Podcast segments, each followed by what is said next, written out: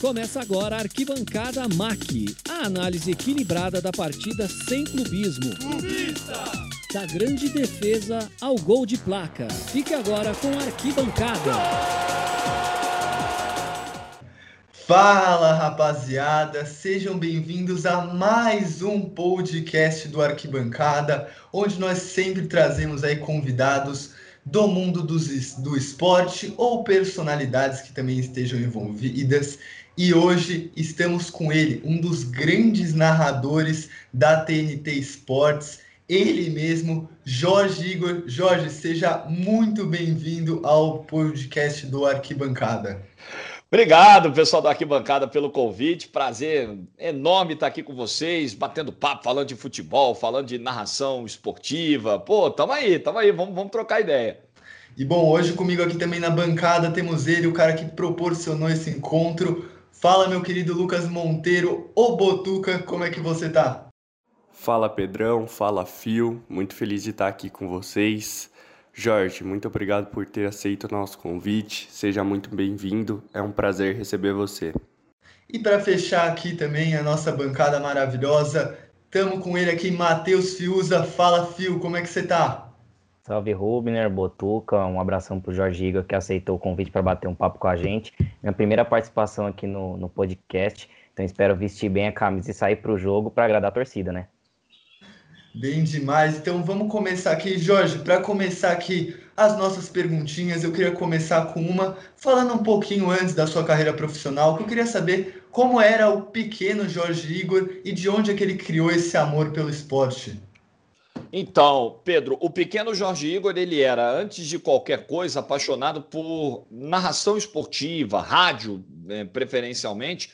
O pequeno Jorge Igor era um cara que ah, tinha um tipo de futebol, gostava, tinha influência da família e tal, mas o que chamava atenção era a, toda a abertura da transmissão, o momento em que o narrador era mostrado na cabine, no caso da transmissão da TV, ou o momento em que o narrador assumia o comando da transmissão de rádio e fazia a sua abertura. Então, eu posso dizer que sou sim, até hoje, um, um, enorme apaixonado por futebol, continuo um torcedor do meu sofá, continuo um torcedor eventualmente de arquibancada, porque eu acho muito ruim quando a gente perde isso, né? O máximo que pode acontecer quando a gente começa a trabalhar com isso é a gente diminuir um pouquinho as rivalidades, porque a gente vai conhecendo pessoas desse meio, amigos que vão trabalhando em clubes que são rivais e tal, e você vai acabando é, pelas histórias, pelas pessoas torcendo, né? E as paixões clubísticas, em alguns momentos, elas ficam meio misturadas aí. Você não pode nunca deixar de gostar de futebol, deixar de ser um torcedor, perder essa essência, né? Mas, além de apaixonado por futebol, talvez até mais do que apaixonado por futebol, eu sempre fui um apaixonado pelas transmissões de futebol, pelo que os narradores, comentaristas e repórteres fazem ali durante 90 minutos e também no pré e também no pós.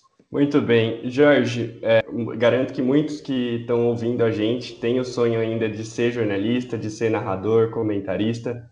Queria saber do comecinho, como que surgiu a ideia de ser jornalista e qual a sua inspiração então, Botuca, o que, é que acontece? Como eu sempre gostei muito das locuções, dos narradores, do que todo mundo sempre fazia, eu queria ser como eles, né? Então, desde pequeno, quando eu fui entendendo um pouco dessa magia, fui tomado por ela, eu fui, olha, eu quero ser o Luciano do Vale um dia, o que o Fiore Giliotti está sendo, o que o José Silvério, o Luiz Penido, o que esses caras fazem, eu quero fazer, eu quero viver disso. Então, é, isso sempre foi o meu grande objetivo. O meu grande objetivo era narrar no rádio, assim. Primeiro objetivo, sonho de menino. Eu quero ser um narrador de futebol no rádio. Depois, quando, quando eu entrei nesse, nesse mundo e entendi todo o mar de oportunidades que estava ali diante de mim, é, eu, eu, percebi que tinham caminhos até maiores que esses, né? Eu acabei indo para a televisão, que era algo que eu não imaginava que aconteceria tão cedo. Acabei me descobrindo como repórter de campo, ainda nos tempos de rádio, como apresentador de programas de rádio depois na TV, já no antigo esporte interativo.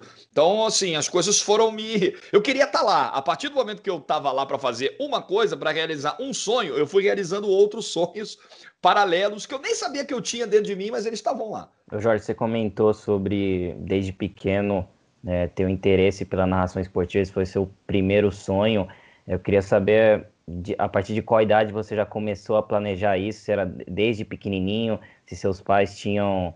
É, se eles apoiavam essa ideia, se eles davam essa motivação para você, ou você ia mesmo na marra ali aprendendo, narrando mesmo por paixão?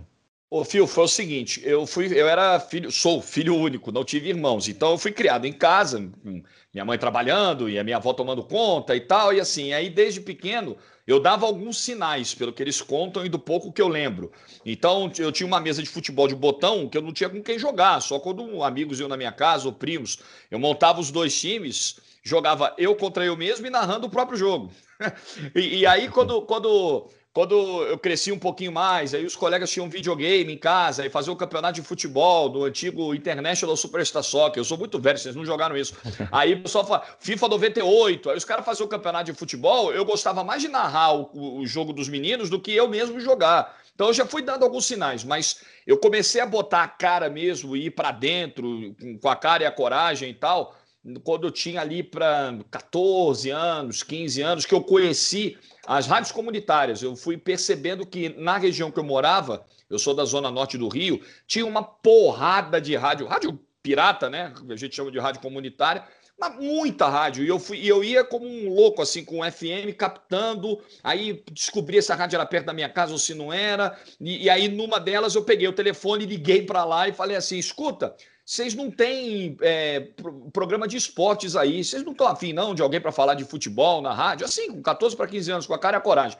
Aí, pô, beleza, vem aqui na rádio. Aí me deram o endereço, cheguei em casa contando para minha mãe. Minha mãe falou: como, como, assim uma rádio vai deixar você falar? Você é um, é um menino menor de idade, na cabeça dela, né? Pô, uma rádio comercial, o cara só vai falar se ele for funcionário, carteira assinada, maior de idade, fizer um teste admissional. Ela não tinha noção do que era esse universo de rádio comunitária. Ela foi comigo nesse dia. Eu com a minha mãe e um jornal embaixo do braço para ir até a rádio pedir para falar, sem ganhar grana nem nada. O cara falou, era um senhor lá, o dono da rádio, falou: ó se você trouxer algum patrocínio, alguma coisa, a gente divide aqui e tal, não tenho salário para te oferecer. Eu não estava precisando de salário, eu queria um lugar para falar.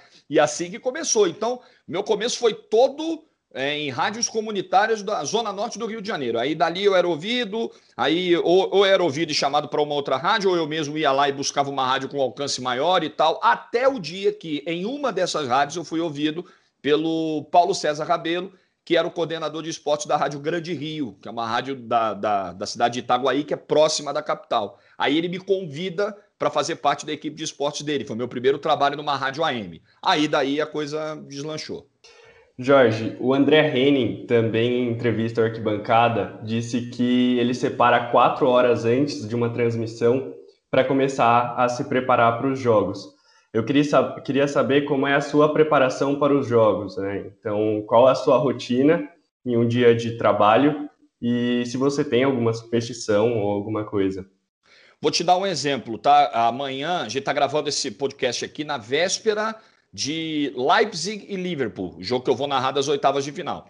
Então, é, o meu dia já começa mergulhando na leitura do, do, do, do, que as imprensas locais estão falando, né? Então eu vou dos sites alemães, vou dos sites ingleses e tal, pega um momento da manhã antes de sair de casa. Isso a gente fazia até na época pré-Covid, a gente fazia na sede. Agora, para a gente ficar o menor tempo possível no local, a gente está fazendo essa etapa em casa. Eu, pelo menos, estou fazendo assim. Eu faço o estudo do jogo em casa. Então, eu sento ali com o notebook, a minha caderneta de anotações e vou esmiuçando tudo do confronto e passando aquilo para o papel porque eu preciso ter de uma maneira organizada as informações que eu vou utilizar durante a transmissão.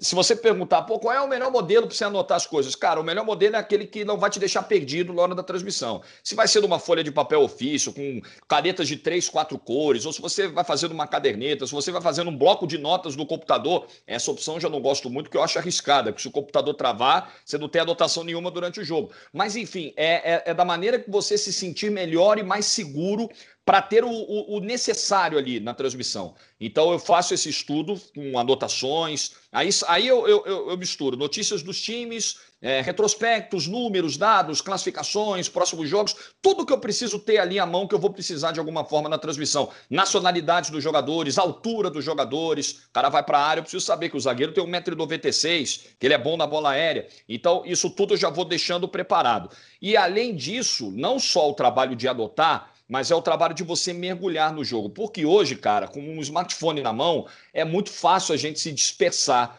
Então, no dia do jogo, naquelas horas que antecedem ao jogo, nada para mim pode ser mais importante que aquilo. A não ser que eu tenha uma emergência familiar, nada mais vai roubar a minha atenção. Então eu tento, no caminho para a transmissão, no caminho para a TV, eu tento pegar podcasts, eu tento ouvir coisas relacionadas ao jogo, continuar ali nessa imersão total. Depois do jogo, eu volto para o mundo exterior, mas eu fico naquela bolha ali. Eu acho que isso é fundamental. A concentração que os caras fazem, o jogador faz, né? Ele fica concentrado, ele assiste a preleção, assiste vídeos e, e chega do estádio antes e vai para o vestiário, e mentaliza e faz a oração. A gente tem que fazer um ritual claro, guardadas as devidas proporções, parecido também, para a gente chegar a mil por cento focado no jogo. Ô Jorge, e falando dessa parte da narração ainda, é, tem alguns jogos que você acaba narrando que tem poucos dias de diferença, né? Acaba tendo um período muito pouco de descanso. É como você consegue recuperar a voz tão rápido e quais são as consequências desse curto intervalo de tempo para a sua voz?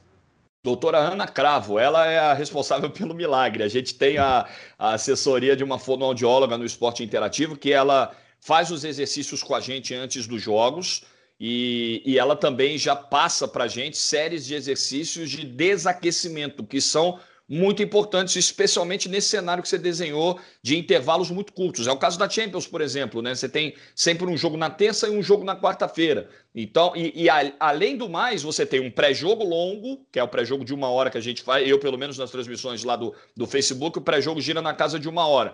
Às vezes você sai de um jogo e vai para um programa, né? Às vezes você vai fazer o último lance, ou você vai fazer uma live. Então, especialmente em dias de Champions, a gente usa a voz bastante, a gente usa o máximo possível, né? Mas o trabalho de recuperação com a fonoaudióloga é muito importante e o nosso próprio trabalho de cuidado, de zelo, de repouso vocal, de hidratação constante, de repouso, noite de sono. Olha, é, eu sei que tem aí as tais pastilhas, tem o gargarejo, tem um monte de coisa que as pessoas ensinam aí, que você já ouviu da sua mãe, da sua avó, do seu pai, mas o que é matador para recuperar a voz é hidratação e noite de sono. Cara, se você tiver uma boa noite de sono, tomar bastante água, tranquilo, a sua voz vai suportar, e claro, com, com a assessoria da fonoaudióloga, mas sua voz vai aguentar o tranco. Agora, se o cara sai de uma transmissão, vai, vai para a night, vai falar alto, vai para lugares barulhentos, vai tomar umas e outras, vai dormir duas, três horinhas. Se ele achar que no dia seguinte a voz dele vai estar tá zerada, aí que é milagre, velho.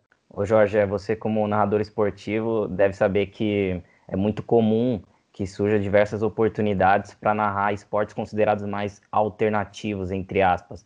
Queria saber qual foi o esporte mais alternativo que você já narrou e se você tem pretensão de narrar ah, algum outro esporte e ainda não teve essa oportunidade.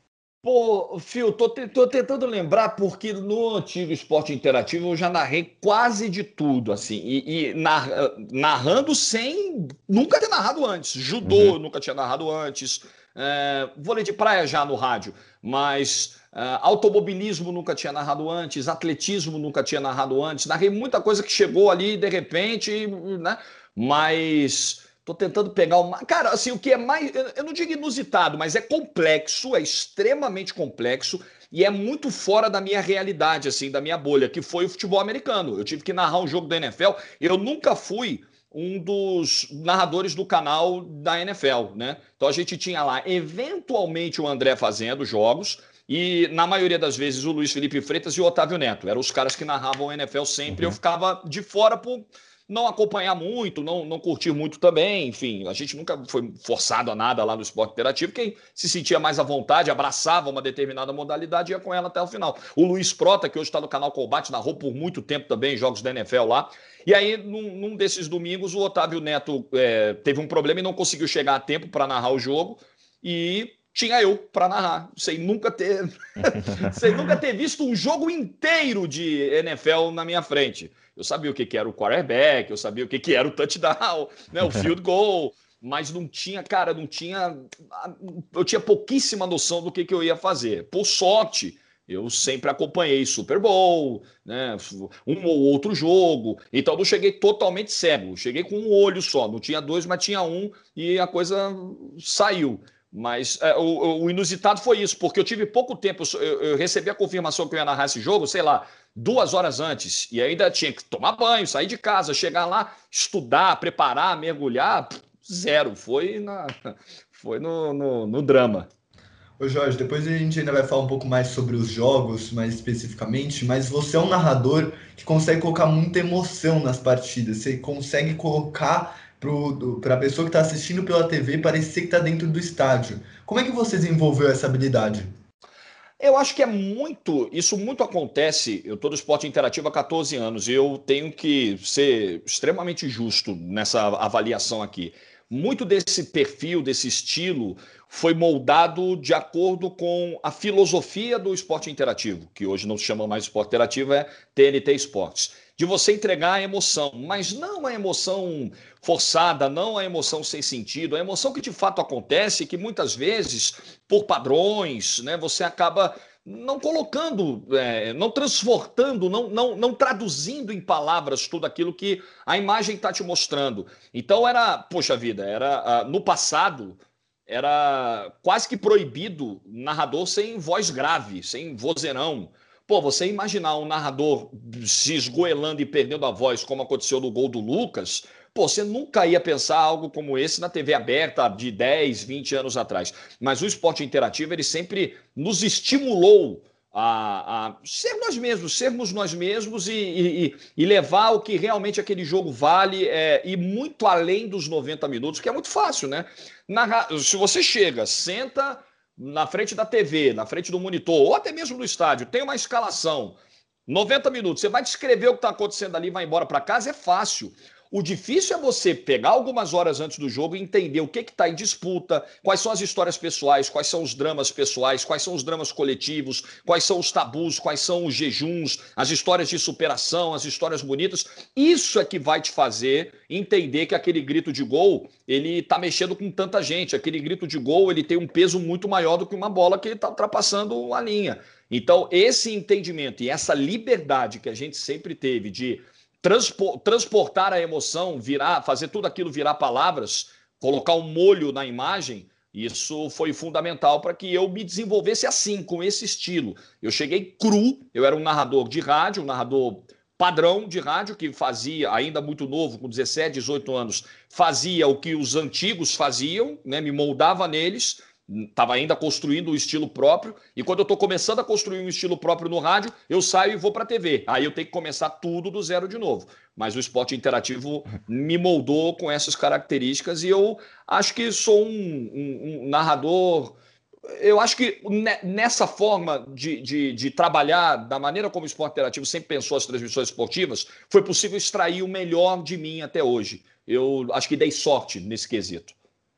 Ô Jorge, acho que dos nossos ouvintes eu tenho né, plena convicção que algum deles é, pensa em se tornar locutor esportivo, narrador, e você começou no rádio e agora já está na TV, já passou por essas duas plataformas. Queria que você dissesse para quem quer tem o interesse de iniciar em alguma dessas áreas, quais dicas você daria para a pessoa que quer se tornar um locutor esportivo, seja no rádio ou na televisão? Tá, primeira coisa, é, o rádio ele é uma grande escola. No rádio você vai aprender técnicas de improviso, você vai aprender a lidar com situações diversas. O, o rádio ele te dá muita liberdade, você vai desenvolver todas as suas características como comunicador no rádio, porque ele é um veículo com menos amarras, ele é um veículo muito mais dinâmico. Então, o rádio é um bom caminho para começar e por que não estabelecer uma carreira? A gente tem grandes nomes na locução esportiva que se, começaram no rádio e se mantiveram por muito tempo. Porém, com todas as mudanças que a gente tem notado no mercado, financeiramente, outras mídias estão compensando mais. Então, o profissional ele vai ter que levar isso em consideração. A internet está aí, o streaming está aí, os podcasts, como o podcast do Arquibancada, é, provam isso. É um baita campo, é um baita terreno hoje para se trabalhar, ganhar dinheiro, explorar o seu talento, ter sucesso comercial. E a TV ainda é um canhão, né? A TV ainda é o grande atrativo, é, é como as pessoas gostam mais de consumir futebol. Então, é, é, importante você ter essa visão do mercado, você precisa saber onde você está pisando, qual é o terreno que você está pisando, quais as dificuldades que você vai enfrentar. As portas, elas não são tão amplas como já foram um dia, Por mais que pareça, né? É, é, parece um contrassenso, né? Pô, mas a internet chegou e tal, e, mas, mas os, grandes, os grandes veículos que contratavam, investiam, essa coisa pulverizou. Então tá mais difícil. Mas, de qualquer maneira, para quem também está querendo começar, é importante ter, ter em mente que narrar futebol é muito mais, vou voltar nesse ponto, do que pegar a escalação, sentar na frente da TV ou sentar na cabine faltando meia hora para o jogo, descrever o que está acontecendo e ir embora para casa. Se você quer ter destaque nessa profissão, nessa função, não basta se preocupar em gritar gol e estar tá com a voz legal e identificar os caras. É preciso entender as histórias que estão por trás de um jogo de 90 minutos. E mais do que entendê-las, mergulhar nelas. Você está vivendo aquela história, você está falando para duas torcidas, você tem duas histórias na sua frente e você tem que viver durante 90 minutos essas duas histórias. Essa é a chave. Jorge, olhando pela cronologia da transmissão esportiva, é, o rádio foi o precursor, depois veio a TV e agora a internet com o serviço de streaming. Como que você enxerga o futuro das transmissões esportivas na televisão e qual é o futuro da TNT Sports, antiga é, esporte interativo? Botuca, vou te ser sincero, esse é o tipo da pergunta que deixa embaralhados os executivos hoje desse mercado, que na teoria são caras muito com uma visão muito mais ampla, muito mais capacitados para entender os rumos para os quais nós estamos indo do que eu. Eles mesmos não sabem, o mercado hoje não sabe. O que a gente tem hoje é o seguinte: o rádio ele nunca morreu e está provando que não vai morrer jamais é, o que as rádios estão fazendo agora de migrar transmissões para o YouTube, para o Facebook, podcasts cada vez mais fortes. O rádio sempre dá um jeito de se reinventar. O rádio vai continuar sendo um, um baita companheiro e um baita veículo para se informar sobre futebol, para levar o futebol. Ainda comercialmente é muito forte para o rádio, né? O futebol, o jornalismo, o ao vivo e tal. Isso não vai se perder o streaming, ele no Brasil, ele tem ainda uma. Ele tem duas grandes dificuldades: a dificuldade do hábito e a dificuldade da qualidade das conexões. Então, para essa galera mais jovem, para vocês, moleza, uma live no Facebook, uma transmissão no Facebook Watch, uma transmissão no YouTube, jogar para o Chromecast ou então baixar o aplicativo lá para a Smart TV, pô, moleza. Para uma galera mais antiga, esse processo ainda é dificultoso, como foi, por exemplo, quando a TV por assinatura chegou. Porque o cara estava acostumado antigamente a colocar uma anteninha na, em cima da TV, ou até aquelas TVs mais antigas que já viam com uma antena, né, igual antena de rádio, o cara só puxava, ligava, tinham três, quatro canais, estava resolvido. Aí veio a TV a cabo, aí tinha que botar uma caixinha, uma antena do lado de fora, um cabo passando, uma caixinha, aí você tinha, ao invés de um, aí tinha, ao invés de um controle remoto, dois, assim. Muita gente falou, caramba! Então demora muito tempo. Olha quanto tempo tempo a TV por assinatura chegou e em quanto tempo ela de quanto tempo ela precisou para se estabelecer. Eu acho que com o streaming isso vai acontecer também. Caminho sem volta, esquece, não é por falta, não é pela dificuldade dos mais antigos, pela falta de hábito que o streaming vai morrer. O que vai morrer é a falta de costume com ele. A galera vai aprender, mas demora. Não são processos tão instantâneos assim, não. E com é, é, com, com as, as, dificuldades também de TV por assinatura, como os pacotes de streaming eles são mais flexíveis, como a, a, a, é muito sedutor você criar, você, dono de uma liga, criar o seu próprio aplicativo do streaming, do que dividir essa grana com uma operadora de TV paga, a gente também vai ver cada vez mais as modalidades esportivas indo para esse caminho. Olha o que, que o Campeonato Carioca está fazendo agora. Né? Eles rompem com o um modelo de transmissão tradicional Ainda vão seguir com uma TV aberta, que comercialmente é muito importante, para a visibilidade das marcas é muito importante, mas eles vão seguir um caminho próprio de tentar faturar na internet. Então, o, o, o esporte vai estar cada vez mais presente aqui. Se vai compensar financeiramente, se todo mundo vai lucrar muito com isso, se vai ter consumidor para tanto aplicativo, aí nós vamos ver com o tempo. Ô Jorge, você ainda comentou hum, sobre essa diferença das gerações para ter esse acesso com mais facilidade nas tecnologias. Eu lembrei de um exemplo aqui que quando tem duas transmissões no Facebook, dois jogos, e a pessoa acessa um jogo, você deixa a aba de comentários aberta, você vê muita gente perguntando onde está esse jogo, onde está aquele jogo, justamente porque a, as pessoas ainda não têm uma facilidade tão grande para lidar com isso, porque, é, como você disse mesmo, é algo novo e aos poucos vai se tornando uma tendência das transmissões.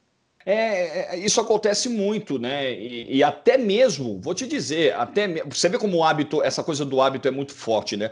Até mesmo quando o esporte interativo tinha o canal 24 horas na TV por assinatura, algumas pessoas, quando, quando ainda não, não conheciam o canal e tal, ficavam ali na dúvida: pô, mas qual é o número do canal? Esse canal está na operadora A, está na operadora B? Né? Por isso que é tão por isso que tem grupos de, de, de, de canais, organizações aí que fazem tanta força, por exemplo, para que os seus canais tenham a mesma numeração em todas as operadoras, porque isso é importante porque o, o, hábito é um negócio muito poderoso. Então, enquanto você não constrói esse hábito, para você construir o hábito, pô, olha a grade da Globo, novela das seis, novela das sete, Jornal Nacional, novela das, das nove, 30, 40 anos. A receita desse sucesso foi a repetição desse modelo. Para você tirar Hoje, hoje até é um pouco mais flexível, mas no passado, pô, se tivesse o um amistoso da seleção brasileira 8, 8 e meia da noite, na hora do Jornal Nacional, na hora da novela, para a Globo fazer essa mudança na grade, era um parto, porque eles eram extremamente rigorosos com a manutenção desse hábito, entendendo que isso era algo muito valioso para o mercado que eles estavam explorando. E eles estavam certos. Você falou agora sobre essa parte da rádio, do futuro da rádio, como é que pode acontecer, de toda essa mudança. E em uma entrevista para o site do Torcedores, você falou que, é, do seu amor da, pela rádio e da sua vontade ainda de voltar um dia a trabalhar nela. Você ainda tem esse sonho?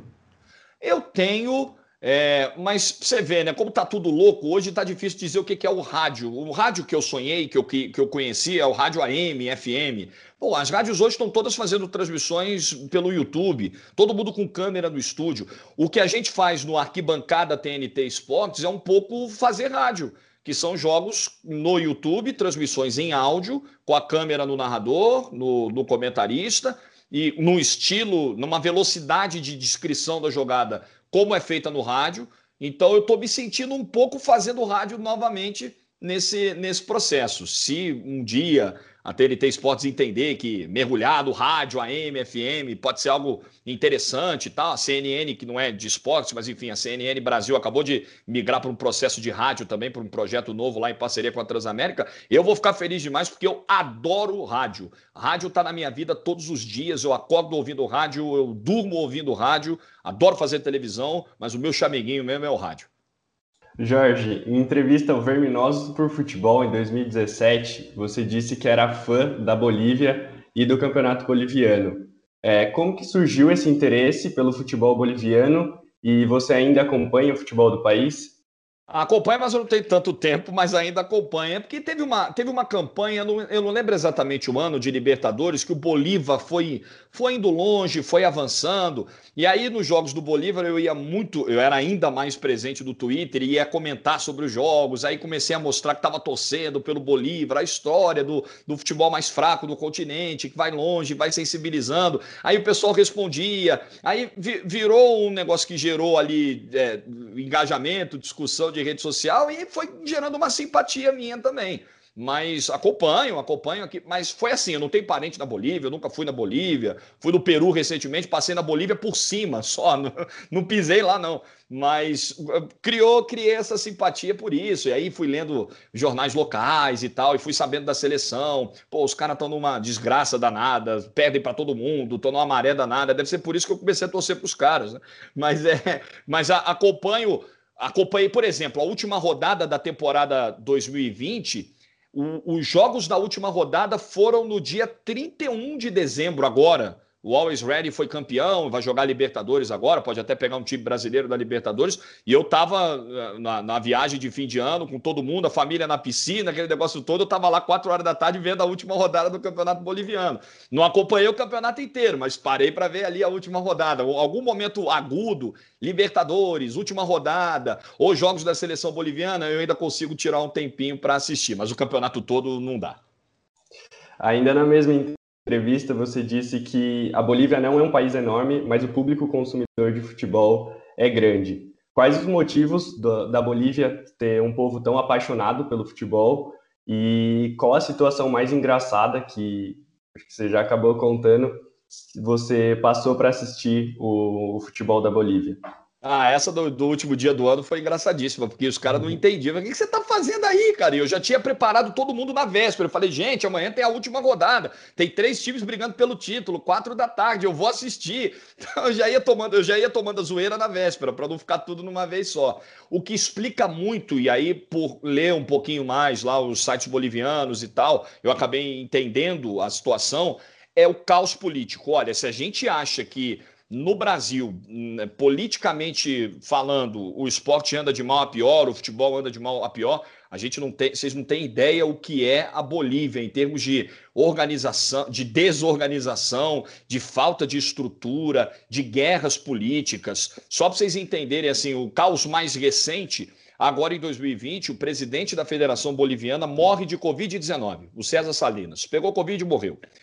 Cara, aí o, o, o primeiro vice-presidente assume, mas aí um dos outros vice-presidentes fala: eu também posso assumir.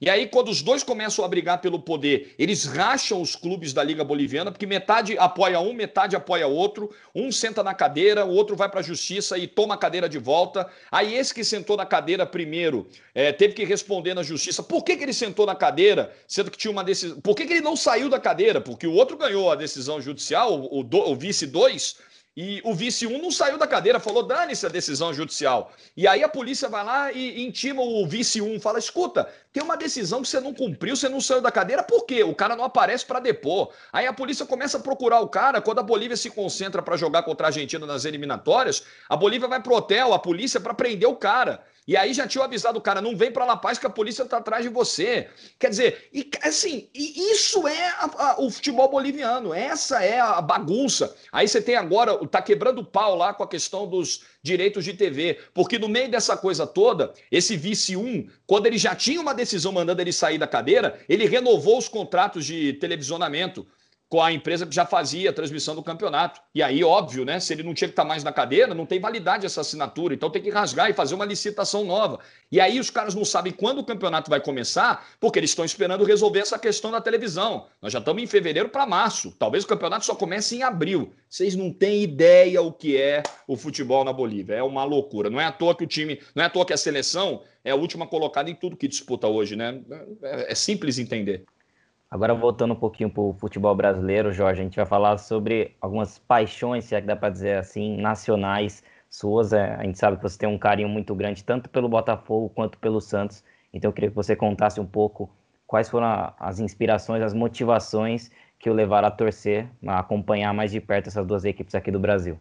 É bem simples. O Botafogo era o time da maior parte da minha família, especialmente do meu avô, que foi ali a minha referência paterna, de criação. Então, foi muito por ele e por outros membros da família que, e, e, por ser do Rio de Janeiro, né, que, eu, que eu criei essa simpatia com o Botafogo. E quando eu comecei a frequentar estádios adolescente, já levando essa paixão da infância, então foi o clube com que eu tive esse contato mais próximo primeiro.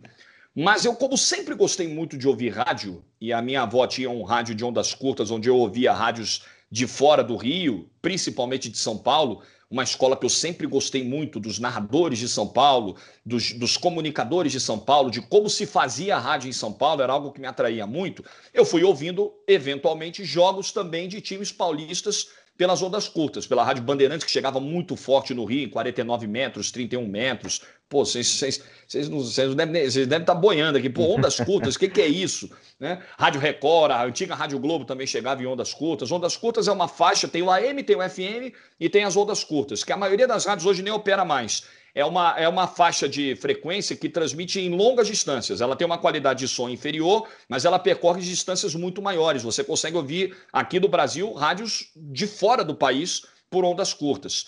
Como o streaming avançou muito, né? A operação de ondas curtas, a manutenção de um transmissor, de uma antena de ondas curtas é muito cara. E, e, todos esses equipamentos novos, as, as luzes fluorescentes, lâmpadas fluorescentes, chave de carro, fiação elétrica de postes, tudo isso interfere demais nas transmissões, então as ondas curtas foram morrendo. Hoje são mínimas, né? São muito poucas as rádios que ainda transmitem nessa faixa. Mas então, de tanto ouvir essas rádios de fora lá no Rio, voltando ao ponto, eu acabei pegando muito o futebol paulista e criando uma simpatia pelo Santos. Então o Santos foi algo genuíno, algo que veio sem nenhuma influência próxima, foi de ouvir mesmo os locutores de São Paulo. E o Botafogo, essa coisa da família, e também por eu ser do Rio e morar no Rio, fiquei lá até 2019. Pegando um gancho nessa pergunta do Fio, é, o Botafogo foi semanas atrás declarado rebaixado para a segunda divisão. Eu queria saber o que, que você acha dessa situação que está no Botafogo. Você acredita que no ano que vem, aliás, na temporada que vem, o Botafogo pode voltar para a Série A, consegue o acesso? Eu acho que vai ser bem difícil achar uma solução. Eu vou até além, tá? Eu, é claro que é preciso ter essa preocupação esportiva, porque voltar para a Série A o mais rápido possível representa mais dinheiro entrando, contratos de televisão melhores e tal. Mas é que a situação do Botafogo é muito complexa, porque o Botafogo ele tem a maior dívida do futebol brasileiro sem poder se dar a esse luxo. Por que, que eu digo isso? Ninguém pode se dar o luxo de dever um bilhão, é claro. Mas quando você tem uma torcida menor do que a da maioria dos seus rivais e, consequentemente, uma arrecadação menor, fica muito mais difícil você pagar esse passivo, fica muito mais difícil você sair do buraco. O Flamengo é um, é um, é um exemplo próximo, até por ser rival do Botafogo, e também por, por, por ter uma situação diferente. Né? É, o, o Flamengo ele teve anos de desorganização, anos de dívidas crescentes, e a partir do momento que uma gestão tentou é, trilhar um caminho diferente, em pouquíssimo tempo o, o, Flamengo saiu da situação de penúria.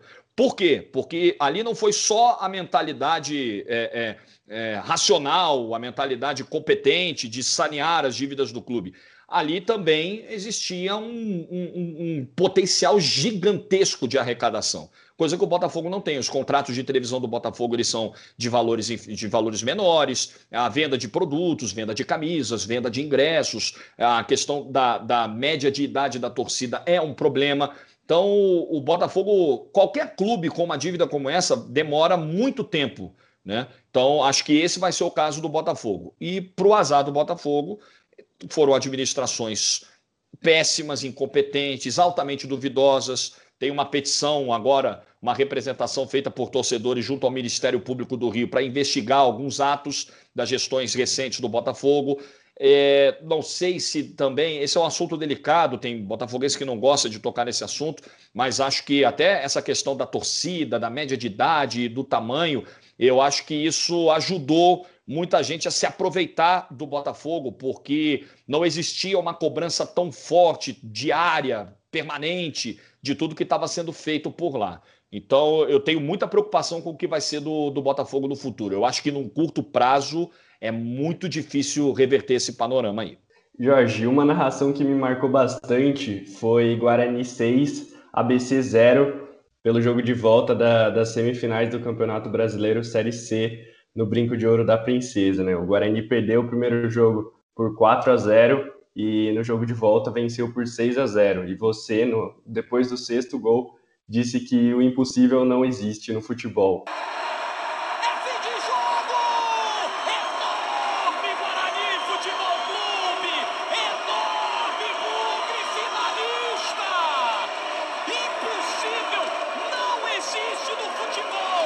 É, eu queria saber qual foi o sentimento de você ter narrado esse jogo e se você imaginava é, a virada do, do Guarani. Eu gosto muito, até pelos clubes que eu escolhi torcer, eu acho que isso já deixa claro que eu tenho muita. É, muito carinho pelos clubes tradicionais do futebol, pelos clubes que construíram a história desse nosso futebol, que por mais que não estejam vivendo momentos gloriosos do presente, já conquistaram muita coisa no passado. O Guarani é um deles. O Guarani é um clube extremamente maltratado, mal cuidado, dos anos 90, dos anos 90 para cá, com uma sucessão de rebaixamentos. E isso me comovia ver um clube dessa importância. Poxa, é o nosso único campeão brasileiro do interior. Isso é muito representativo. A história desse clube, ela não pode ser jogada na lata do lixo. Esse clube não pode morrer. Não só o Guarani, como tantos outros. Então, eu me senti um privilegiado de fazer toda aquela campanha. Eu senti que eu poderia ser ali a voz, uma das vozes, né? Porque tantos outros colegas transmitiram, os colegas das rádios de Campinas, que acompanham até há muito mais tempo o Guarani do que eu, eu poderia ser uma das vozes, poxa, de uma retomada, de uma virada, de uma volta por cima do Guarani. Aquilo me tocou muito e, e eu fui levando ao longo da competição uma frase que eu vi num cartaz do Brico de Ouro de uma criança segurando em um jogo de primeira fase. Ele colocou lá 1% de chance e 99% de fé. Então eu fui construindo toda a história das vitórias do Guarani em cima daquilo, né? De uma torcida que não tinha muito motivo para acreditar, mas ainda estava acreditando. Pô, o 6 a 0 cara, nem eu acreditava. Esse jogo foi num domingo, às nove da noite. Você pensa o que é um jogo domingo, nove da noite? Quando o primeiro jogo já foi 4 a 0 para o ABC, Pô, tinham lá duas mil pessoas no Brinco de Ouro. Pô, um 4 a 0 que não vai virar para 5, para 6 nunca. É, eu saí de casa com esse pensamento. O que, que eu vou falar na abertura da transmissão? Né? Segredo, o, o, a abertura da transmissão, o que, que eu preciso fazer? Eu preciso reter a pessoa que está ali. Eu preciso contar: olha, você vai ficar aqui 90 minutos por isso, isso, isso. Preciso te dar bons motivos. Eu saí de casa preocupado, assim, sem saber o que falar. Qual motivo eu vou dar para a pessoa acreditar que num domingo às 9 da noite, um Guarani ABC, que já está 4 a 0 vai ter alguma chance de virada, de emoção e tal? Então, eu acho que isso também ajudou a ter aquele transbordamento quando sai o quinto, quando sai o sexto gol, porque foi tão inesperado e foi tão bonito, eu não tinha outra alternativa a não ser perder a voz como eu perdi no último gol.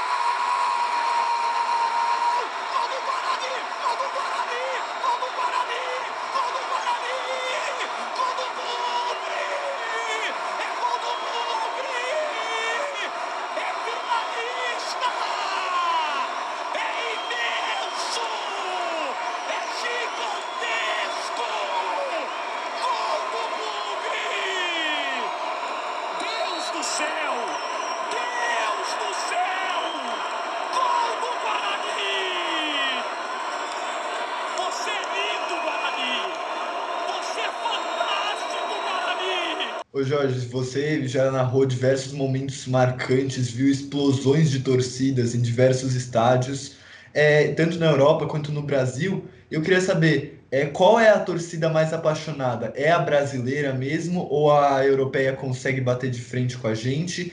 E se você pudesse falar de uma torcida, qual seria a torcida mais apaixonada que você já viu no estádio? Pedro, assim, no Brasil, eu, eu, eu, tenho certeza que os caras são muito apaixonados pelos clubes, eu não tenho dúvida nenhuma disso. Mas a gente, eu, eu vejo relações mais saudáveis do que a nossa com o futebol por aí, sabe?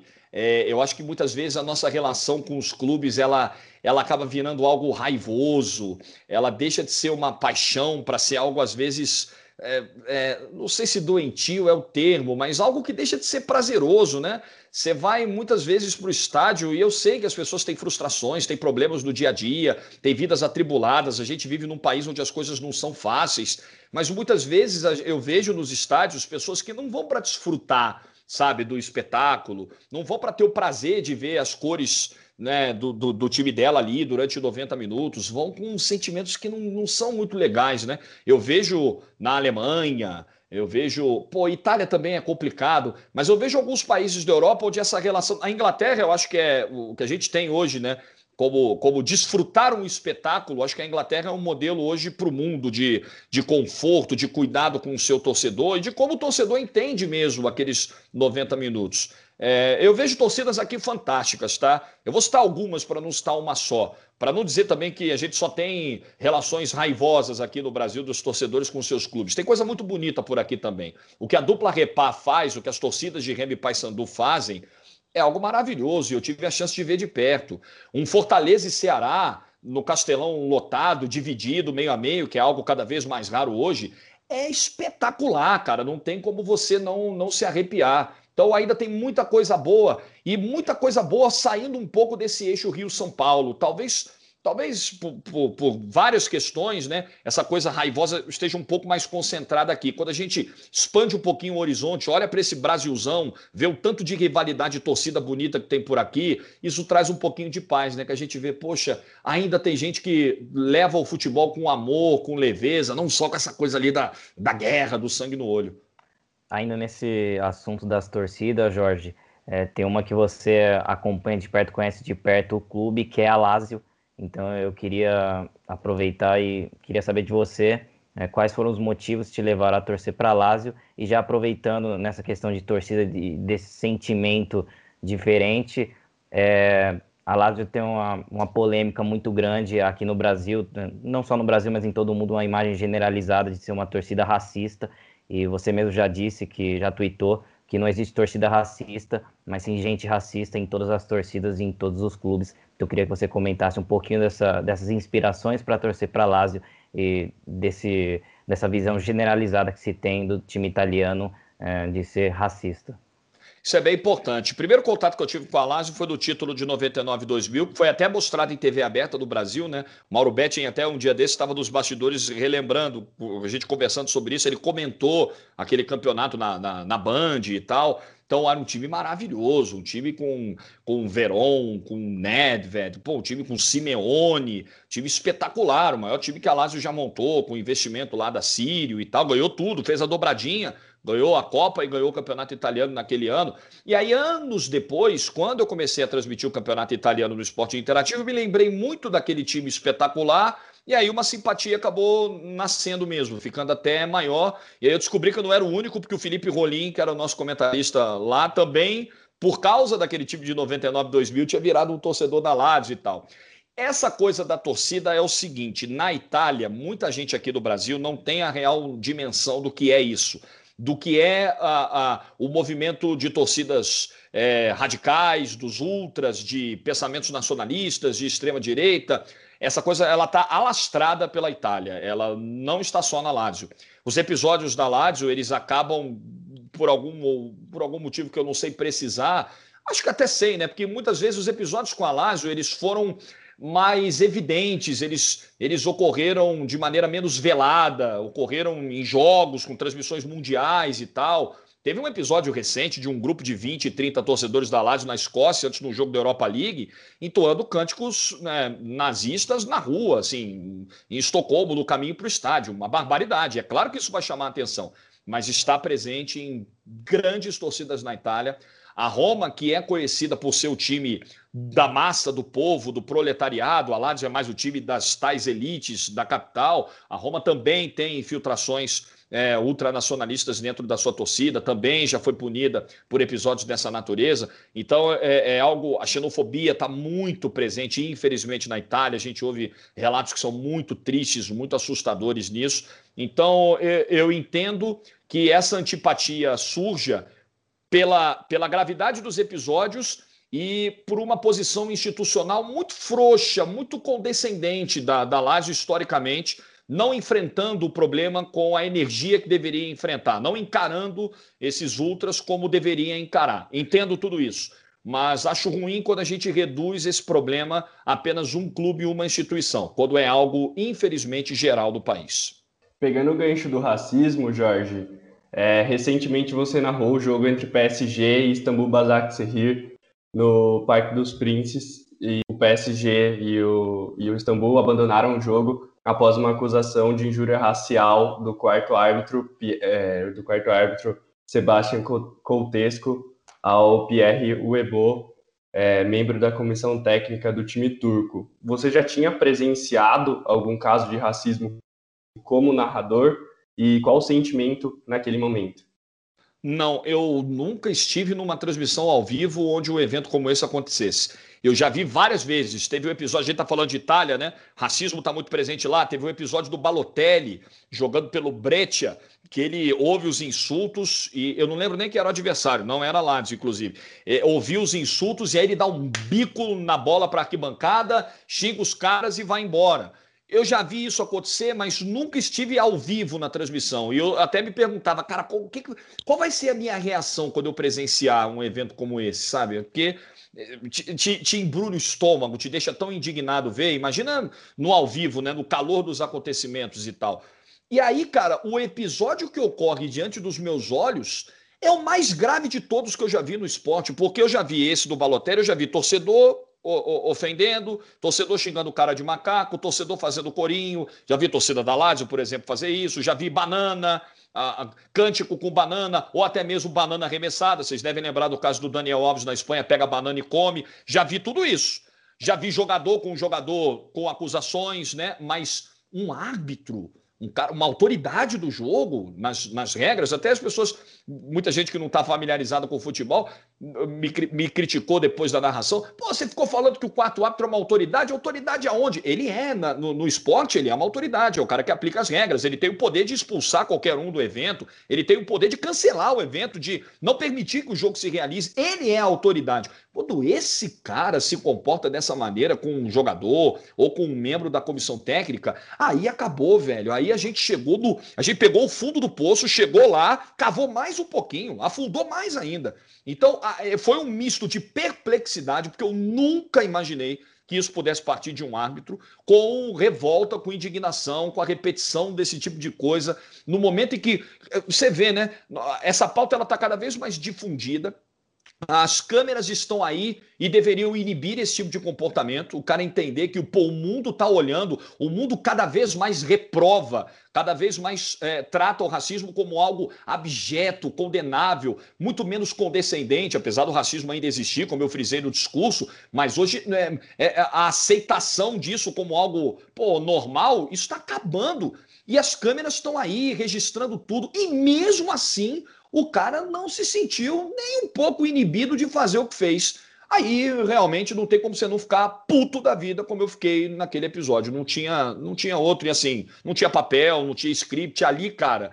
Eu até fiquei com medo depois de ter, vaz... ter soltado algum palavrão, alguma coisa que fosse impublicável, passasse do ponto, mas eu entendi que eu precisava falar o que eu estava pensando, o que eu estava sentindo, o que eu via na, na, na minha vida, o que eu via no dia a dia e que estava refletido naquela imagem ali. É, ô Jorge, e a gente agora indo, voltando para uma parte um pouco mais animada, infelizmente acontece essas coisas no futebol, a gente tem que, como você disse, é, continuar combatendo isso, porque não é algo certo para se continuar é, tendo no futebol, nem no mundo, em qualquer lugar, o racismo é algo que deve ser combatido sempre, mas como você disse é, no começo do nosso podcast, a gente está um dia antes do começo das oitavas de finais da Champions, eu queria saber de você quais são os seus palpites para essas oitavas e quem para você você apostaria como favorito nessa Champions. Primeiro de tudo, eu estou observando com muita preocupação essa questão da Covid-19, das mudanças de locais, né, dos jogos. Então, o Leipzig, por exemplo, amanhã com o Liverpool não vai poder jogar na Alemanha, o Atlético de Madrid contra o Chelsea não vai poder jogar na Espanha. Eu acho que nós podemos, talvez aí das quartas de final em diante, se o quadro continuar nessa gravidade, podemos ter até uma repetição do que rolou em 2020, com uma mudança aí no formato, um encurtamento de quartas, semifinais, você levar oito equipes para uma mesma cidade, tentar isolar todo mundo. Eu estou atento e preocupado com, com isso, né? com a saúde de todo mundo que está envolvido e com os rumos esportivos disso. Agora, olhando para o momento, assim, é, esse Barcelona e Paris Saint-Germain, ele é muito importante, ele é muito grande pro, pro, pro, pro que vai ser do Barcelona no futuro, assim, é, é, é a última temporada prova provavelmente com o Messi, uma eliminação de oitavas ela representaria uma perda financeira enorme, ela seria um abalo, mais um abalo na imagem do Barcelona, na história esportiva do Barcelona, logo depois do 8 a 2 que foi um dos maiores vexames que eu já vi, acho que na Champions foi o maior vexame que eu já vi. Então, o que vai ser do Barcelona no futuro passa muito também por essa campanha na Champions, por esse confronto agora com, com o Paris Saint-Germain. Estou vendo o Liverpool numa fase muito ruim, o Alisson vivendo talvez o pior momento da carreira dele desde que chegou na Europa. Isso é muito preocupante. Vai pegar um Nagelsmann com 35 anos e, e babando para chegar longe de novo na Champions, o cara que foi sempre finalista no ano passado. Estou vendo o Real Madrid com algumas dificuldades. Estou vendo a Atalanta que vai pegar o Real como uma força aí emergente que tem tudo para ir até mais longe do que foi, né? até além das quartas de final, que foi o máximo que ela chegou na temporada passada. Eu acho que a gente vai ter mais uma vez uma Champions de excelente nível técnico, mas com um terreno fértil, ainda mais fértil para surpresas, zebras, seja lá que, que, que termo você ache melhor para qualificar os avanços de equipes que ainda não foram campeãs da competição. Acho que isso vai se repetir, talvez esse número até aumente agora, viu? Bom, Jorge, agora a gente vai entrar em um dos nossos quadros que é o Momento Flashback. É, como você é narrador, a gente decidiu fazer um pouquinho diferente, então a gente vai passar algumas narrações e aí você conta um pouco sobre a história do jogo, sobre o que, que você sentiu na hora. Então, editor, roda a vinheta. A marcação tentou o toque. Houve toco do Lebron. O Rogério Ceni da espetáculo. Foi pra bola. Você é ridículo. Gênio, gênio, golaço, golaço. e cai. Momento flashback. Fio, vou começar aí pedindo para você começar com o seu lance. É, se quiser comentar aí um pouquinho antes dele também. Bom, primeiro do por que que eu escolhi esse lance, né, tem uma é, explicando primeiro qual é a Champions League 2018-2019, né, o jogo de volta entre Ajax e Tottenham. O Ajax venceu o primeiro jogo por 1 a 0 na semifinal na, no, na Inglaterra no Tottenham Hotspur Stadium e no jogo de volta na Johan Cruyff Arena, o Ajax tinha feito 2 a 0 no primeiro tempo e aí no segundo tempo o Tottenham consegue uma remontada espetacular, quase que inacreditável, com o hat-trick do, do Lucas Moura e com um gol direito ao gol no último minuto. E ainda tem uma carga emocional muito grande, porque eu assisti esse jogo com o meu irmão e ele é torcedor do Tottenham há alguns anos, então eu só lembro da cena dele ajoelhado no chão, não estava acreditando no, no lance. E eu lembro do, da sua narração, obviamente. Então, vamos colocar aqui. hora em que o corpo responde mais ao cérebro, mas ao coração. A bola chegou na área, Lucas! Lucas! Gol do Tottenham! É no coração! Ele não responde ao cérebro! O pé responde ao coração! Ao coração! Tottenham! Finalista!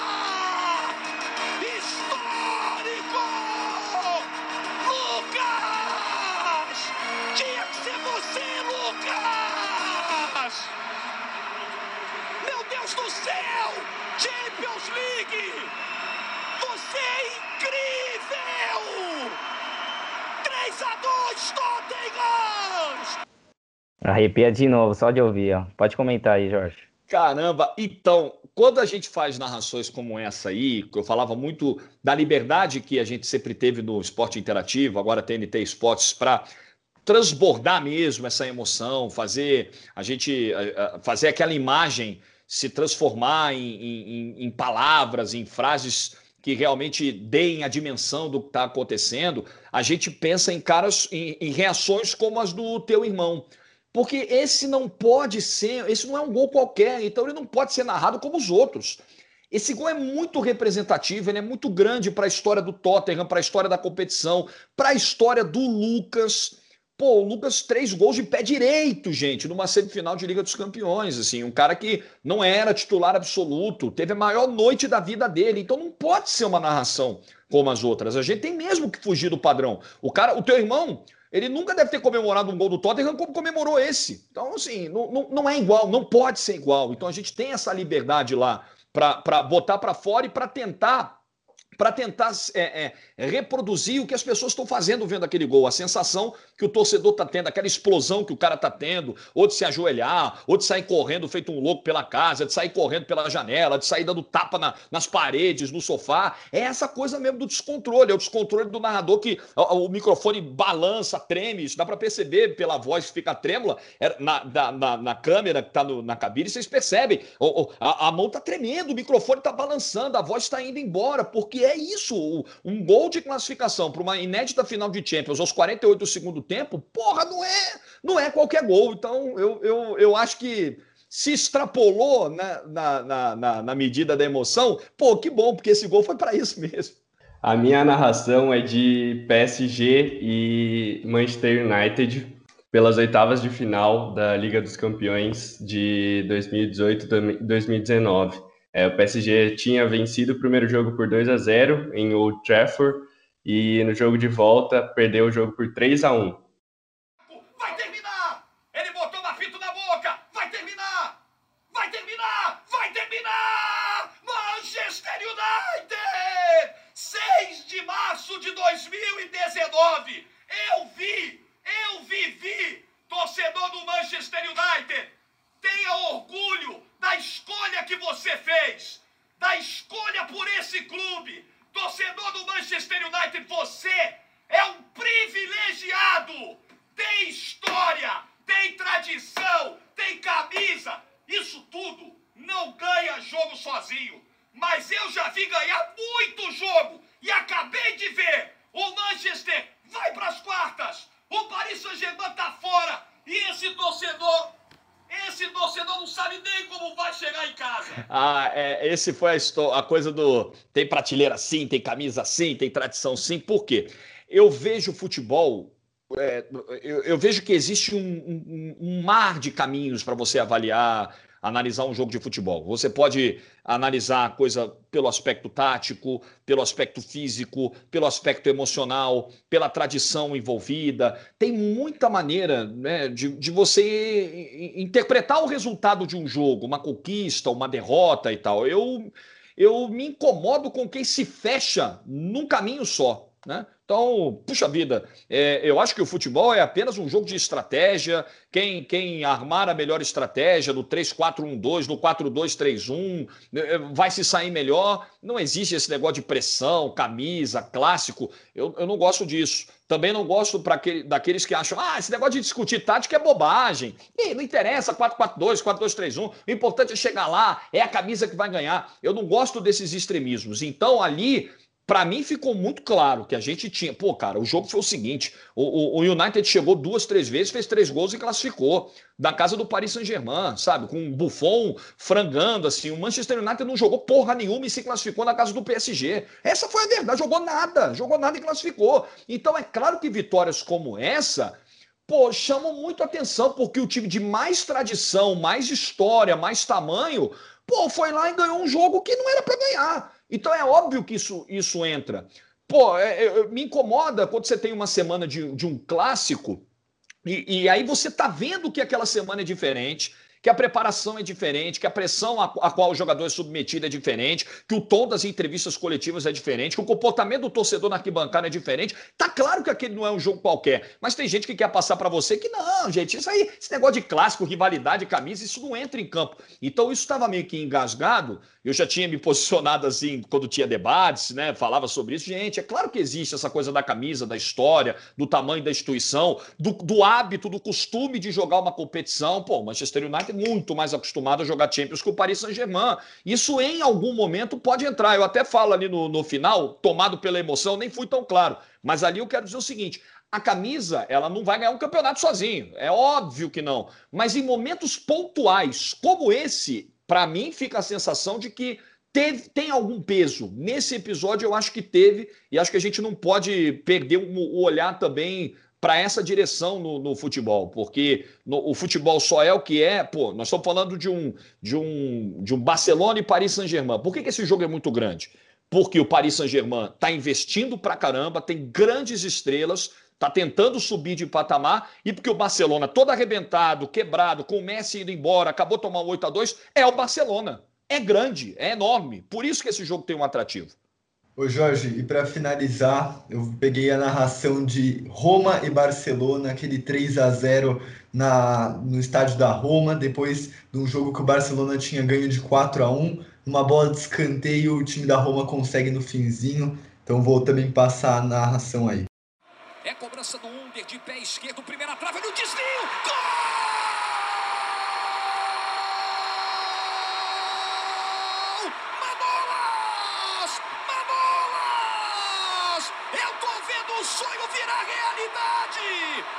Impossível não existe!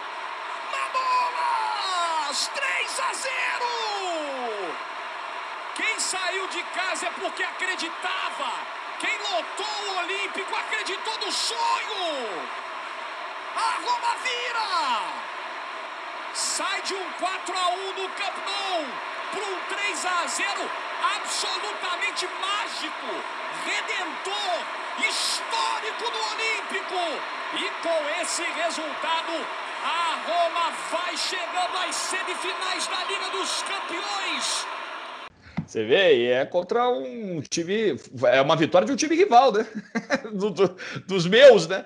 Mas, pô, foi muito legal, porque era. É, era uma noite é, perfeita. E assim, você sair de, você viu de um 4 a 1 do Campo Nou contra o Barcelona, com o Messi em campo, com os caras em campo, com o time completo e conseguir uma virada como essa. E de novo, para um time que no máximo é, chegou a um vice-campeonato de Liga dos Campeões, nunca conquistou a competição, não tem a mesma tradição, a mesma história, o mesmo alcance mundial que tem o Barcelona. Isso torna aquilo muito grande, muito, muito representativo, né? Então, fiquei feliz, fiquei muito feliz de estar nessa, nessa noite aí.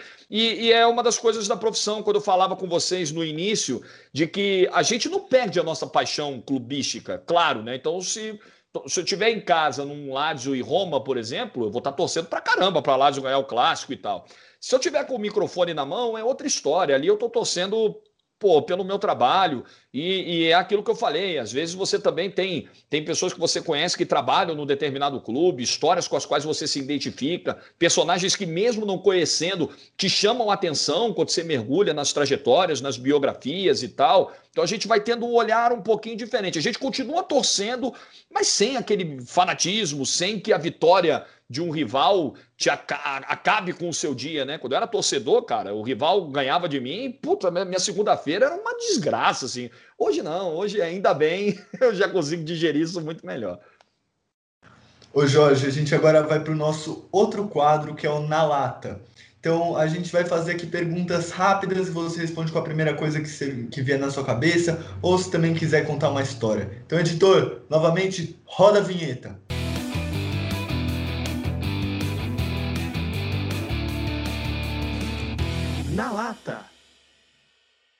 Bom, para começar, um sonho. Hum, narrar uma Copa do Mundo, estar numa, numa cobertura de Copa do Mundo. Um livro, uma série ou um filme? Pô, cara, vamos lá. Anatomia de uma derrota, só para ficar no esporte, né? É um livro que conta todos os bastidores da derrota da seleção brasileira em 1950 o quão nocivos foram os bastidores daquela conquista, influências políticas, perda de foco, arrogância, soberba de muita gente que achava que o título estava na mão. Eu acho que é um livro interessante para a gente entender que lições foram aprendidas e que lições não foram aprendidas do que aconteceu de 1950 para cá. Pô, série, vou, citar série. Filme é mais difícil. Série, cara, eu, eu tô. Eu gosto muito de séries políticas e policiais, né? Então, assim, das mais recentes, House of Cards foi uma série que mexeu demais comigo. Uma pena que o desfecho não foi o que todo mundo esperava, porque o Kevin Spacey teve uma série de problemas ao longo da sua vida pessoal também que respingaram no profissional. Mas eu gosto muito desses dois estilos, ainda mais de séries com, com temas político-eleitorais, então House of Cards, que não é nem uma série tão antiga assim. Uma música. Uma música? Essa você pegou. Uhum. Essa você pegou. Tá, uma música. Pô, eu vou, eu vou escolher uma música que tem, que tem a ver com uma história muito pessoal, assim, não tem nada com o trabalho, é, é uma música da, da, minha, da minha relação com a Paola, que é a minha esposa, que eu conheci adolescente, com 17 para 18 anos, e estou com ela até hoje. Ela não gostava da música, mas eu acho que agora ela gosta, de tanto que eu fiz ela ouvir e de tanto que eu convenci ela que tinha a ver com a gente e tal, que é Final Feliz do Jorge Versilo. Mas te, é, é, é, ela, ela hoje até gosta mais do Jorge Versilo. Eu era o, o mais apaixonado aqui por ele o melhor narrador e o melhor comentarista? Olha, o melhor narrador, na minha opinião, de todos os que eu ouvi até hoje, o melhor, porque eu acho que tem uma discussão aí de melhor e maior, tá? Não necessariamente o maior, ele foi o melhor daquilo que executou, né? Para ser maior, outros, outros fatores influenciam.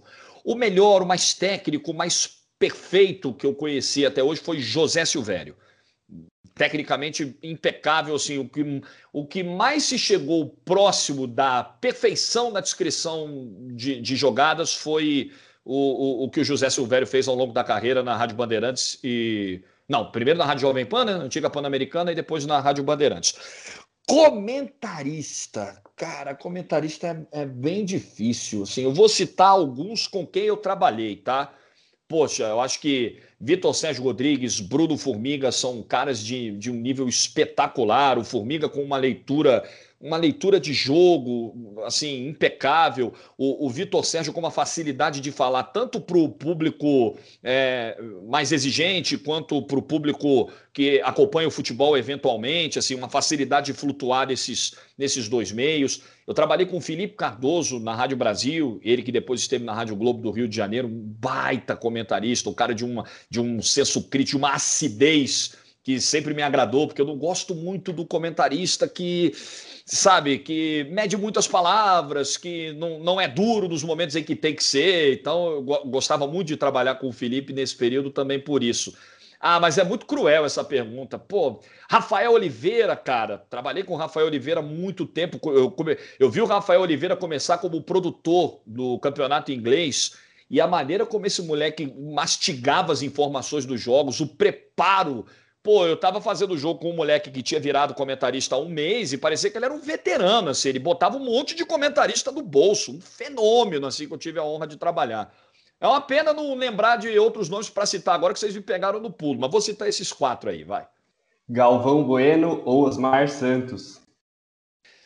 É, então, eu acho que aí a gente tem a coisa do, do. Volta a discussão ali do melhor, do maior, assim. O Osmar, infelizmente, teve a carreira interrompida com um acidente em 94. O Osmar, como comunicador, facilidade com as palavras, é, é envolvimento do público, construção de cenários sabe assim, eu não vi igual ao Osmar. Até, como disse aqui, achei uh, uh, o José Silvério como precisão de descrição em 90 minutos, o cara mais perfeito. Mas o maior show que a gente teve no rádio foi o Osmar.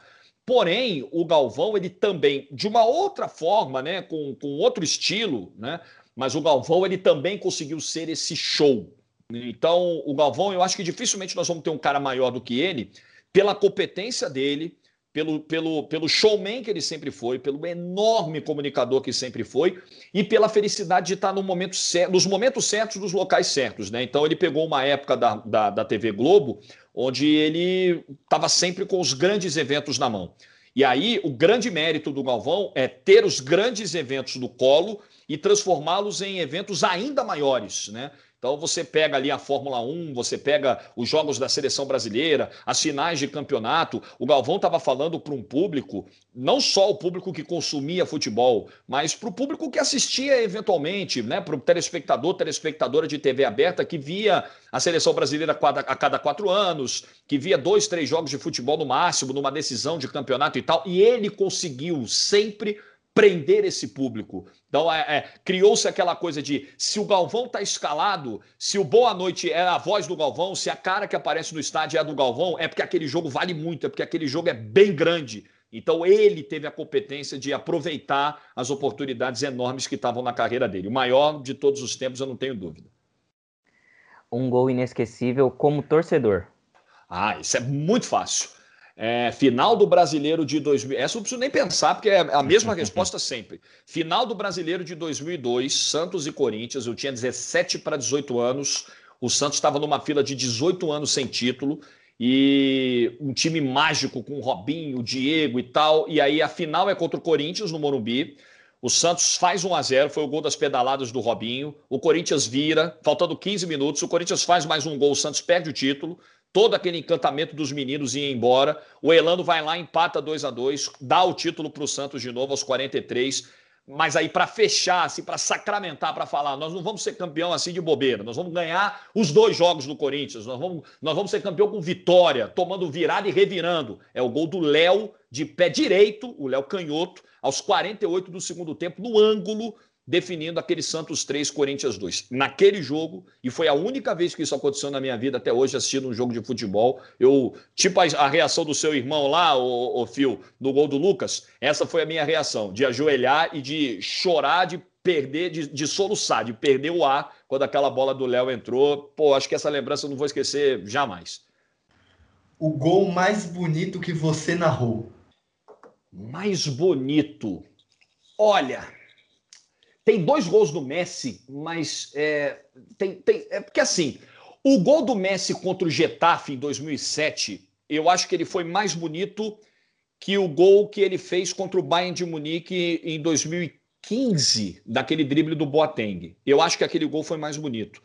Mas a minha narração, eu, eu gosto mais da minha narração do gol do drible no Boateng, porque se vocês pegarem essa narração de 2007, eram os meus eu tinha três meses de esporte interativo, eu tinha 19 para 20 anos, eu estava ainda mudando de voz, eu ainda não tinha, eu ainda não era um narrador de TV pronto, nem, nem me acho pronto, ainda tem que aprender coisa pra caramba, mas não, não, não tinha ainda a rodagem, a bagagem que eu tenho hoje. Então, se aquele gol de, de 2007 sai de, em 2020, eu tenho certeza que o resultado final do microfone ficaria muito melhor. Então, eu gosto mais da narração que fiz do drible que deixa o Boateng no chão. Mas o gol mais bonito que eu narrei se eu não estou esquecendo algum, é o Messi 2007, pega a bola do meio campo, vai costurando todo mundo, dribla o goleiro e vai parar dentro do gol. Aquilo é maravilhoso. Um jogo que você não narrou e gostaria de narrar. Um jogo que eu não narrei e gostaria de narrar.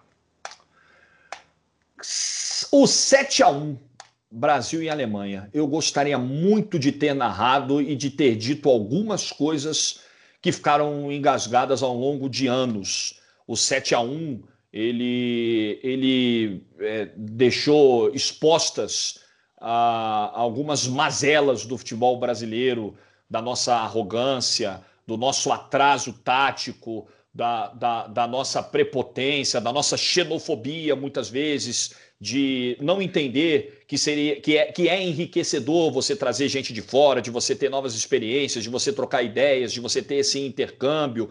Eu acho que a cada gol da Alemanha, especialmente do terceiro em diante, quando a coisa começou a virar atropelamento, eu acho que a cada gol da Alemanha eu ia despejar algumas doses de indignação no microfone, né? Não, eu falaria as verdades. Não, quem sou eu para ter verdade absoluta? Mas eu falaria tudo aquilo que me revoltou, tudo aquilo que me distanciou um pouco da seleção brasileira nos últimos anos e que talvez fosse o que muita gente tivesse sentido naquele momento. Você vê, né? É, é, eu estou escolhendo um jogo triste, mas que eu acho que foi muito marcante. Se a derrota de 50 foi marcante, eu até brincava aqui quando recomendei o livro, com as lições que foram tiradas ou não, essa de 2014 ela também deveria ter sido nesse sentido, da gente também tirar lições para o futuro. Não sei se a gente a gente, futebol brasileiro, né? Se a gente aprendeu tudo que estava ali para aprender diante dos nossos olhos. Messi ou Cristiano Ronaldo? Cristiano Ronaldo. Eu acho Cristiano o Messi é o cara com mais ferramentas técnicas, com mais recursos, isso é indiscutível. Mas o Cristiano Ronaldo, ele da minha geração, a não sei que apareça outro, acho difícil, ele será o maior que eu vi. O maior vencedor, o maior obstinado, o maior exemplo de atleta, o maior exemplo de obstinação, de foco, de números. Então, é, volta a coisa do maior e o melhor, né? Ela, ela pega muito. É, essa discussão ela fala muito alto para mim quando a gente vai analisar algumas carreiras. Então, eu acho que esse é um, um outro exemplo aí. Eu, se pudesse escolher para ser campeão, eu preciso trazer um cara, vai ser a peça-chave para eu ganhar um campeonato. Eu não tenho dúvidas de que a escolha pelo Cristiano Ronaldo, não que a escolha pelo Messi fosse uma escolha ruim, mas a escolha do Cristiano Ronaldo, do obstinado e que vai transformar todos os outros 20, 30 atletas do elenco em obstinados, obcecados por conquistas, essa vai ser uma escolha acertada. E para finalizar, Jorge Igor é Jorge Igor é um cara completamente apaixonado pelaquilo que faz e que não se vê fazendo outra coisa. Num determinado momento da minha vida ali, com antes da, da Rádio Brasil me chamar em 2004, no final de 2004, eu estava na maior encruzilhada da minha vida até hoje, porque eu estava entrando na fase adulta, seria pai muito cedo para os padrões é, e não estava vendo portas se abrindo. Eu ainda estava ali naquela coisa do, do, do amor pelo microfone, é, começando as experiências de narrar jogos nos estádios, no Maracanã, no antigo Caio Martins, em São Januário, mas sem grana e as necessidades batendo na porta. Então eu cheguei a pensar que as coisas não dariam mais certo e que eu teria que seguir outro caminho. Mas aí qual o caminho? O que fazer? Eu não tinha plano B, eu não me preparei para fazer outra coisa, eu não pensava em viver de outra coisa a não ser da narração, da locução, da comunicação. E ali aos 48 do segundo tempo, tipo a bola do Lucas lá contra o Ajax, veio a oportunidade de ir para a Rádio Brasil, onde eu tive meu, meu emprego de carteira assinada pela primeira vez, onde eu continuo, eu comecei a ganhar dinheiro com aquele, com aquilo que eu sabia fazer, onde o meu sonho começou a virar realidade e a sequência desse sonho foi o esporte interativo de 2007 para cá. Então, eu de tão apaixonado que eu sou pelo que faço e mantenho essa paixão viva na mesma intensidade hoje, já tantos anos depois de começar no microfone, é, é, é, por, por, tanta paixão eu não tinha plano B, eu não conseguia me enxergar fazendo outra coisa. E já que eu tenho o privilégio de fazer o que eu gosto, eu preciso agradecer todos os dias e continuar com essa mesma paixão viva dentro de mim, porque eu sei que nem todo mundo, infelizmente, consegue ter a felicidade de trabalhar naquilo que gosta, de fazer aquilo que gosta, de sair de casa feliz, sabendo que vai se divertir, vai ganhar dinheiro e vai se divertir. Então, já que é, essa sorte, essa bênção, essa graça aconteceu na minha vida, a maneira de eu, de eu agradecer é dando o máximo todos os dias. Jorge, a gente vai chegando no fim desse bate-papo maravilhoso, quase aí uma hora e vinte de bate-papo. Por mim, eu ficava aqui pelo menos mais umas duas horas falando facilmente. e primeiro eu queria agradecer você, é, pedir aí para você divulgar suas redes sociais, se quiser, é, dar um recado aí também pro pessoal que está aí entrando no jornalismo, está querendo ir para essa área de narração e para essa área de comentarista, o que, que você pode dar de dica para essas pessoas? Seguinte, Pedrão, Instagram, arroba Jorge Igor, o Igor com dois Gs, e Twitter é a mesma coisa, arroba Jorge Igor. O meu Instagram era, olha que coisa, né? Era Jorge Igor, é I. Quando eu criei o Instagram, o arroba Jorge Igor, alguém já tinha pegado lá, enfim, eu não consegui. Aí eu coloquei Jorge Igor EI. Aí o EI resolve mudar de nome em 2020. Não fazia sentido continuar com o EI. E aí eu descobri, em contato com o pessoal do Instagram, que o arroba Jorge Igor, que o cara lá atrás pegou e não usou, já estava livre de novo, né? Porque o cara perdeu a conta de não usar. Ele só pegou provavelmente para pedir, para receber um pedido meu, sei lá, com qual objetivo, se ele queria a grana, para depois ele, ele usar, porque eu acho que ele não se chamava Jorge Igor, né? Acho bem difícil se ele não usou o perfil, mas aí estava livre, eu consegui recuperar, então não tem mais o EI, é só Jorge Igor. Para quem está entrando, Pedrão, Botuca, Fio, é importante entender o seguinte: não temos mais tantas portas como tínhamos no passado, tá? Por tudo isso que a gente já falou aqui ao longo do papo, mas a gente tem a internet como grande aliada. É, não espere, não espere cair do céu. Arrombe as portas. Vá para dentro. E uma maneira de você chegar com o pé na porta é você mostrar o teu trabalho. Então, vocês criaram aqui o podcast de vocês, tem muita gente criando podcasts, web rádios, fazendo lives no YouTube. Pô, mas eu não sei, eu, eu nunca fiz um curso de narração, ninguém nunca me orientou. Como é que eu vou chegar e vou narrar um jogo na internet? Narre, faça, erre bastante. Essa é a hora de errar. Você só vai aprender errando, velho. Você só vai aprender fazendo bobagem, perdendo um gol, perdendo a voz, trocando o nome do jogador, trocando o nome do time na hora de gritar o gol. É assim, é, é, é, é são as dores do crescimento. Você vai tomando porrada, vai capengando, vai apanhando e vai aprendendo e vai ficando mais forte e vai ficando mais pronto. Então, é, a soma da persistência com o talento, essa soma é matadora. Se você só colocar um dos dois em prática, ou se você por medo de, de, de alguma coisa, você deixar isso morrer dentro de você, pelo medo de errar, pelo medo do não, você nunca vai entender, nunca vai saber e descobrir o tamanho do potencial que está aí dentro de você. Então, meta a cara, não desista do sonho, aproveita que a internet está aí e vá chutando as portas que aparecem. Não vai batendo, não, vai chutando. Que de tanto chutar, você vai fazer barulho e o teu trabalho vai chamar a atenção de alguém. Quem, o Neném Prancha, pô, lá vou eu com as minhas referências antigas, jogou muito tempo no futebol de praia e tal. Tem uma frase que eu acho maravilhosa. Quem pede a bola recebe, mas quem se desloca tem preferência. Então não fica parado, não. Se movimenta que a bola vai chegar para você. Jorge, novamente, muito obrigado por essa entrevista maravilhosa que você deu pra gente. Sensacional. Acredito que todo mundo que nos assistiu, que nos ouviu, aliás, é, deve ter gostado muito, mas também vou aqui agradecer meus outros dois companheiros de bancada. Botuca, mais uma para conta. Muito obrigado aí por mais uma vez estar junto comigo nessa bancada maravilhosa.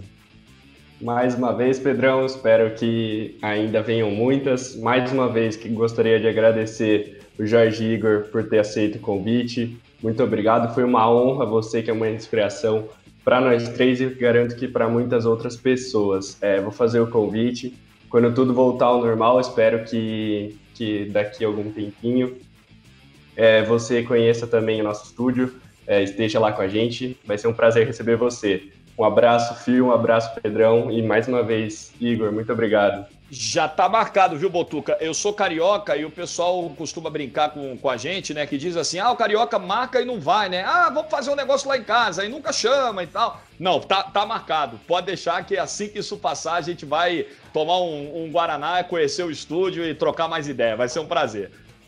Fio, muito obrigado a você também. Primeira, espero que a primeira de muitas. Então aí agradeço demais também a você por fechar essa nossa bancada maravilhosa.